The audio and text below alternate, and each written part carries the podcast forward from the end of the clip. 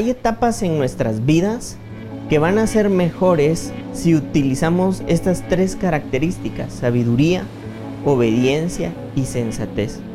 De pronto, eh, por la manera en la que fuimos enseñados o por los contextos en donde hemos crecido, eh, si algo nos ha faltado es sabiduría, nos ha faltado mucha obediencia y de pronto por eso mismo nos ha faltado mucha sensatez.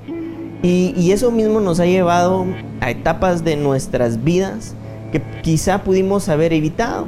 De pronto hoy podemos decir, gracias a esas cosas he aprendido. Y no te puedo negar que eso pueda ser así. Pero creo yo que hay formas donde podemos aprender evitándonos el dolor. Y estas etapas en donde nosotros podemos aprender evitándonos el dolor es siendo sabios eh, yo creo que una de las características principales que en esta tierra requerimos y necesitamos es la sabiduría, pero también la obediencia. ¿La obediencia a quién? al Señor, a nuestro Creador, a nuestro diseño.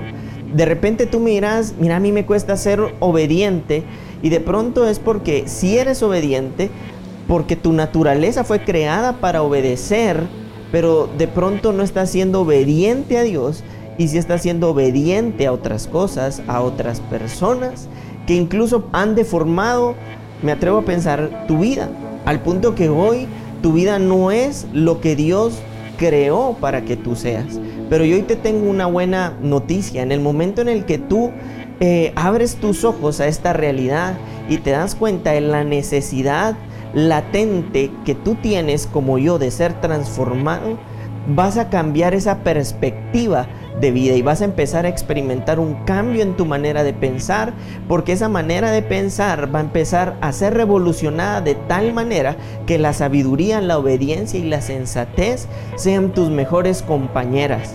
Yo sí te invito a que en esta etapa de tu vida tú puedas meditar y puedas hacer conciencia de, la, de las áreas que en tu vida necesitan un cambio. O de pronto tú puedes decir, toda mi vida necesita un cambio. Y esa es una buena noticia, porque el que es consciente del cambio, cambia.